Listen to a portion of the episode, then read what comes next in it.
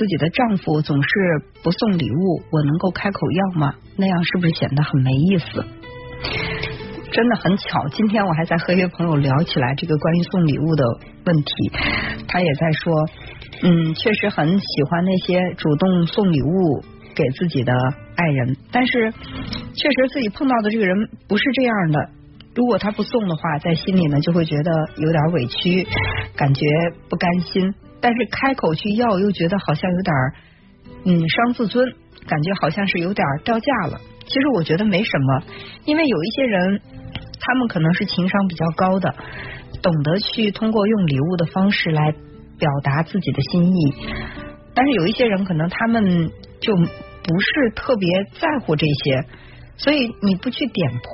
他就永远不知道。你又把闷气闷在心里，就可能会让自己越来越情绪不好。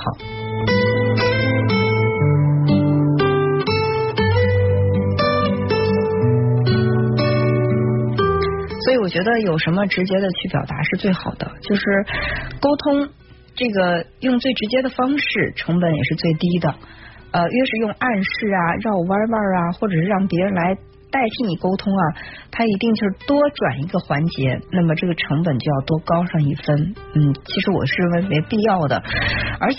爱有五种表达方式，礼物是其中的一种，还有时间的陪伴、服务的行为、肢体的接触以及赞美的语言。